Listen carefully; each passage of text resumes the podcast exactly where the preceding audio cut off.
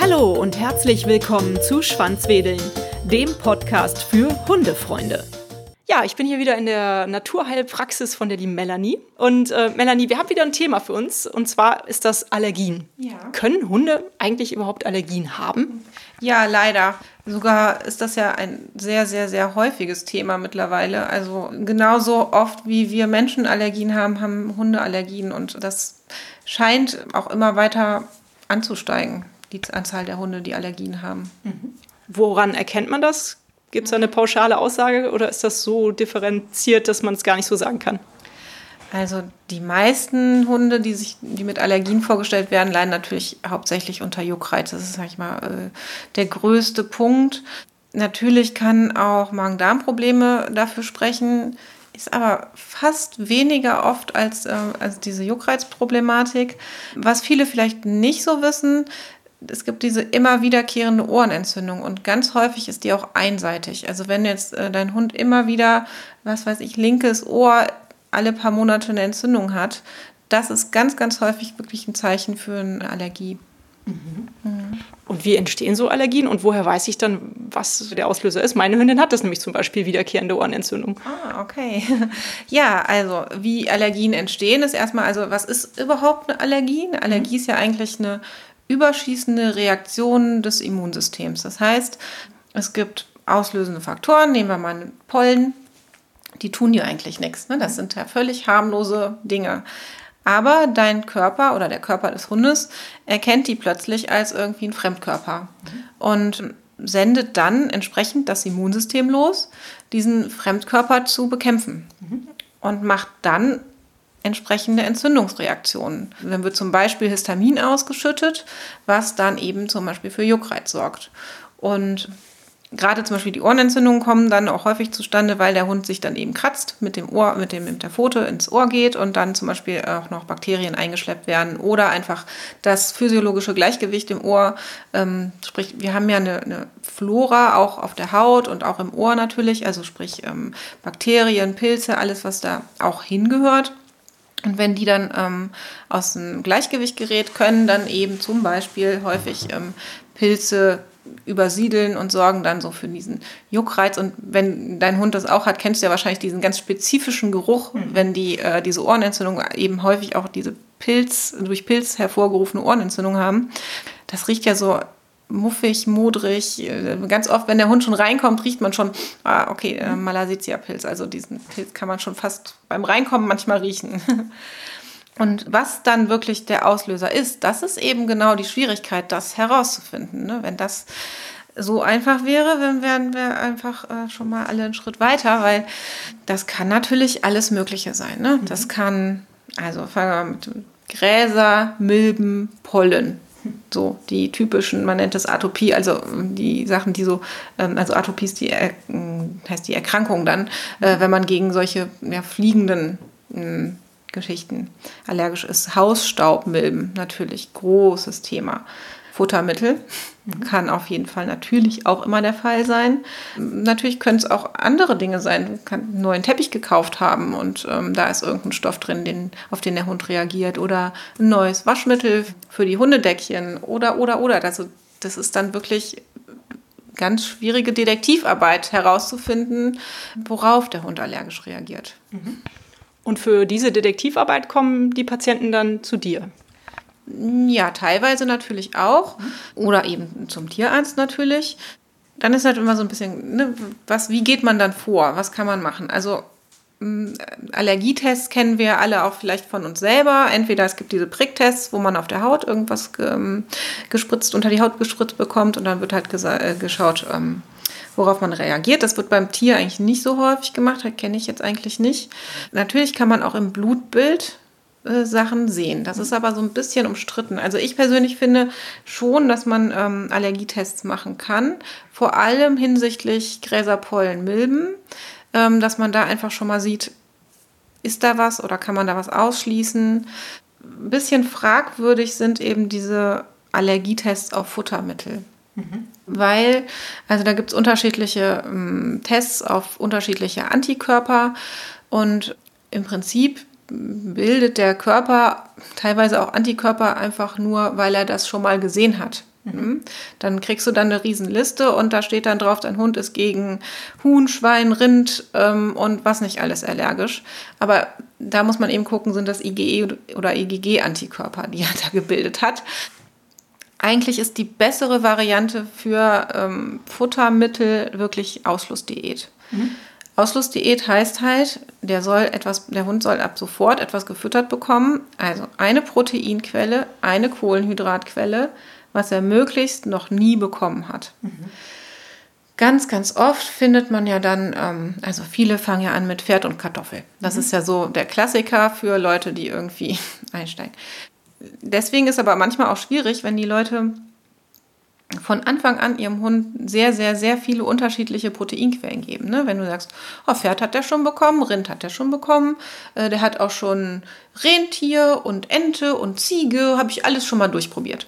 Dann wird es irgendwann schwierig, äh, eine Proteinquelle zu finden, die das Tier noch nie äh, ge gegessen hat. Mhm. Deswegen würde ich, also wenn jemand kommt und ähm, Futtermittelberatung haben will oder gerade so auch bei jungen Hunden oder Umsteiger auf BAF, ich sage immer, sucht euch zwei, drei Sachen aus. Ihr könnt ja ein bisschen variieren, aber fang nicht an, die ganze Palette hoch und runter zu füttern. Weil wenn du an den Zeitpunkt kommst, wenn du eine Ausschlussdiät machen musst, dann fängst du wirklich an und suchst nach den exotischsten, ne? dann sind wir dann irgendwann wieder bei Strauß und bei, ich weiß nicht, ne? da gibt es ja mittlerweile alles auf dem Markt. Mhm. Aber deswegen ist es immer besser, man hat noch nicht vorher alles ausgereizt. Man denkt ja immer, man gibt seinem Hund was Gutes und schafft ein bisschen Abwechslung. Ich habe das wohl auch schon alles durchprobiert. habe ich schon wieder alles falsch gemacht. Mist. okay, aber wenn ihr dann also diese Futterausschlussdiät macht, dann kannst du also schon herausfinden, ob es am Futter liegt. Wie gesagt, der, man kommt dann, man beginnt dann mit dieser Ausschlussdiät. Sagen wir mal, ähm, der bekommt dann jetzt eben Pferd und Kartoffel, weil er das noch nie bekommen hat. Oder sagen wir mal ähm, Lachs und Süßkartoffel, whatever. Und dann muss man das über mindestens sechs bis acht Wochen füttern. Und zwar nur das. Keine Leckerchen in irgendeiner anderen Form. Wirklich nichts, was vom Boden fällt. Gar nichts. Nur, ah, nur diese beiden Komponenten. Auch keine Knochen. Nee, nee. Äh, nee. Also äh, wenn, dann äh, kannst du dir meinetwegen, wenn du jetzt sagst Pferd, dann musst du natürlich dann bei Pferd bleiben. Das dann darfst du natürlich auch Kausachen geben, mhm. nur halt nicht andere Dinge dann zwischendurch geben. Ne? Das mhm. muss man dann schon auch sehr konsequent durchhalten. Dann sieht man natürlich, werden die äh, Symptome weniger. Mhm. Ne? Wenn er dann aufhört zu kratzen, das wäre natürlich die einfachste Variante. Meistens ist es nicht so einfach leider, aber nehmen wir mal an, es wäre jetzt so, er hört auf zu kratzen. Dann geht man eigentlich hin, klassischerweise, und macht dann eine ähm, Provokationsdiät. Sprich, er hat vorher meinetwegen Rind bekommen, jetzt hat er sechs Wochen Pferd bekommen, es ist besser geworden, dann kann man es provozieren. Mhm. So ist eigentlich der klassische Weg. Ich empfehle das eigentlich, also wenn es jetzt so wäre, dass ähm, der nach sechs Wochen Pferd plötzlich nicht mehr kratzt, warum will man es dann provozieren? Mhm. Ne? Ich, ich würde es dann eigentlich auch tatsächlich nicht machen. Mhm. Dann würde ich einfach sagen, in Zukunft das einfach weglassen. Mhm. Ja, gut. Ja, das hört sich ja ganz gut an. Das hörte sich aber auch nach sehr, einer sehr einfachen Lösung an. Was ist denn mit den anderen Allergien? Kann man dann da überhaupt auch was machen? Bei Hausstaubmilben zum Beispiel oder bei Pollenallergien? Also klar, die einfachste Behandlung einer Allergie ist natürlich immer, man lässt das auslösende Allergie, Allergen einfach weg. Das geht eben, wie du ja schon gerade gesagt hast, bei vielen Sachen einfach nicht. Ne? Bei, bei Pollen geht es nicht, bei Hausstaub geht es auch nicht. Natürlich kann man bei Hausstaub darauf achten, dass man ja eben tatsächlich nicht, ähm, also vielleicht Teppich, Teppiche entfernt, ähm, dass man guckt, dass man abwaschbare Körbchen hat, ähm, dass man vielleicht mit einem Dampfreiniger zu Hause sauber macht. Kann man schon, aber hundertprozentig hausstaubfrei ist schwierig. Das mhm. weiß ja jeder, der selber eine Hausstauballergie hat. Das hat ja auch nichts mit Unsauberkeit zu tun. Hausstaub ist einfach da. Da muss man natürlich dann eben andere Wege gehen. Klassisch, sagen wir mal beim Tierarzt oder auch kennt man vielleicht auch von sich selber, ist halt das Thema Desensibilisierung. Das bedeutet, dass man im Prinzip diesen allergischen Auslöser nimmt und in verdünnter Form dem äh, Organismus zuführt. Sprich, ähm, du nimmst halt, sagen wir mal jetzt Pollen, das ist ja eigentlich am häufigsten, werden diese Pollen halt sehr verdünnt, dem Tier gespritzt. Mhm. Und ähm, erst wird es sehr, sehr stark verdünnt und dann wird es halt immer weniger verdünnt und über einen gewissen Zeitraum immer wieder gespritzt, sodass man im Prinzip dem Körper sagt, gewöhn dich wieder dran. Das mhm. ist ähm, eigentlich was Normales, du musst nicht überreagieren. Mm, das ist fast so ein ähnliches Prinzip wie die Homöopathie, mit sehr dünn, verdünnten mm, Substanzen zu arbeiten, wobei, ja, also hier ist natürlich noch Ausgangssubstanz drin. Das ist aber was, was über wirklich längeren Zeitraum passiert. Also das passiert eigentlich über Jahre. Okay. Ne? Das ist ähm, eine la langwierige Behandlung, manchmal sogar über das ganze Leben. Wobei, also oft ist es eher so, ich kenne es auch aus der Humanmedizin, fünf Jahre ist oft so ein Zeitraum, in dem man äh, desensibilisiert. Naturheilkundlich gibt es natürlich auch Möglichkeiten. Es gibt so eine ähnliche Therapie auch in der Naturheilkunde, auch mit Eigenbluttherapie, wo man auch mit verdünnten und also eigentlich isopathischen Mitteln arbeitet. Dann versuchen wir natürlich in der, in der Naturheilkunde immer auch ähm, mit regulativen Ansätzen. Also sprich, ähm, dein Immunsystem reagiert mhm. über, mhm. hat irgendwie Panik vor irgendwelchen Stoffen und sagt, wow, das muss ich irgendwie eliminieren hier. ähm, und wir versuchen dann halt in der Naturheilkunde dem Immunsystem zu sagen, halt, regulier dich wieder ein. Also da gibt es zum Beispiel ähm, Vitalpilze, die sowas ähm, gut können man nennt das adaptogene Therapie, also wirklich das ähm, eben nicht zu unterdrücken, wie jetzt in der, in der schulmedizinischen Behandlung. Ne? Was wird gegeben? Es wird Cortisol gegeben, mhm. Cortison oder ähm, Apoquel zum Beispiel ist auch eins der Mittel. Ähm, was machen die Sachen? Die unterdrücken dein Immunsystem. Mhm. Die sagen dem, mach das mal nicht ne? mit, dem, mit dem Angriff auf dich selber. Und wir in der Naturheilkunde mit, mit diesen Pilzen zum Beispiel oder auch es gibt auch äh, bestimmte Pflanzen, die solche Eigenschaften haben, versuchen eben auszugleichen. Also dem Immunsystem ja, eine ausgleichende Wirkung zu sagen, reagier nicht über. Mhm. Mhm. Cool. Das hört sich so an, als ob das zwischen Mensch und Hund gar nicht so die großen Unterschiede in der Behandlung mhm. gibt, oder? Nee, wie, wie immer eigentlich äh, sind wir uns doch relativ ähnlich. ähm, genau. Was sind eigentlich Kreuzallergien und wie entstehen die? Puh, also ähm, Kreuzallergien heißt eigentlich, dass man auf mh, mm, ähnliche Dinge reagiert. Also wenn jetzt, ich müsste es jetzt tatsächlich nachgucken, was genau kreuzallergisch ist, ne? Aber ich glaube, es sind zum Beispiel bestimmte Pollen und Erdbeeren zum Beispiel. Ah, okay. ne? Also das heißt, eigentlich bist du darauf allergisch, aber die, ähm, das andere ähm, Eiweiß worauf reagiert wird, ist dem ähnlich und mhm. der Körper unterscheidet das nicht. Ah, okay. so, so grob erklärt. Mhm. Das ist jetzt nicht äh, total wissenschaftlich, aber ja. sowas in, so in der Art ist es. das gibt es auch bei Hunden. Ja, klar, Überall, weil das ja. Immunsystem ist halt einfach ähnlich. Mhm. Okay. Du hast eben schon gesagt, diese Desensibilisierung, die würde sehr lange dauern. Ist, gilt das Gleiche für die Behandlung mit diesen ähm, Pilzen, von denen du eben geredet hast? Wie lange dauert so eine Allergiebehandlung bei Hunden? Ja, wenn man das immer so einfach sagen könnte, das wäre schön.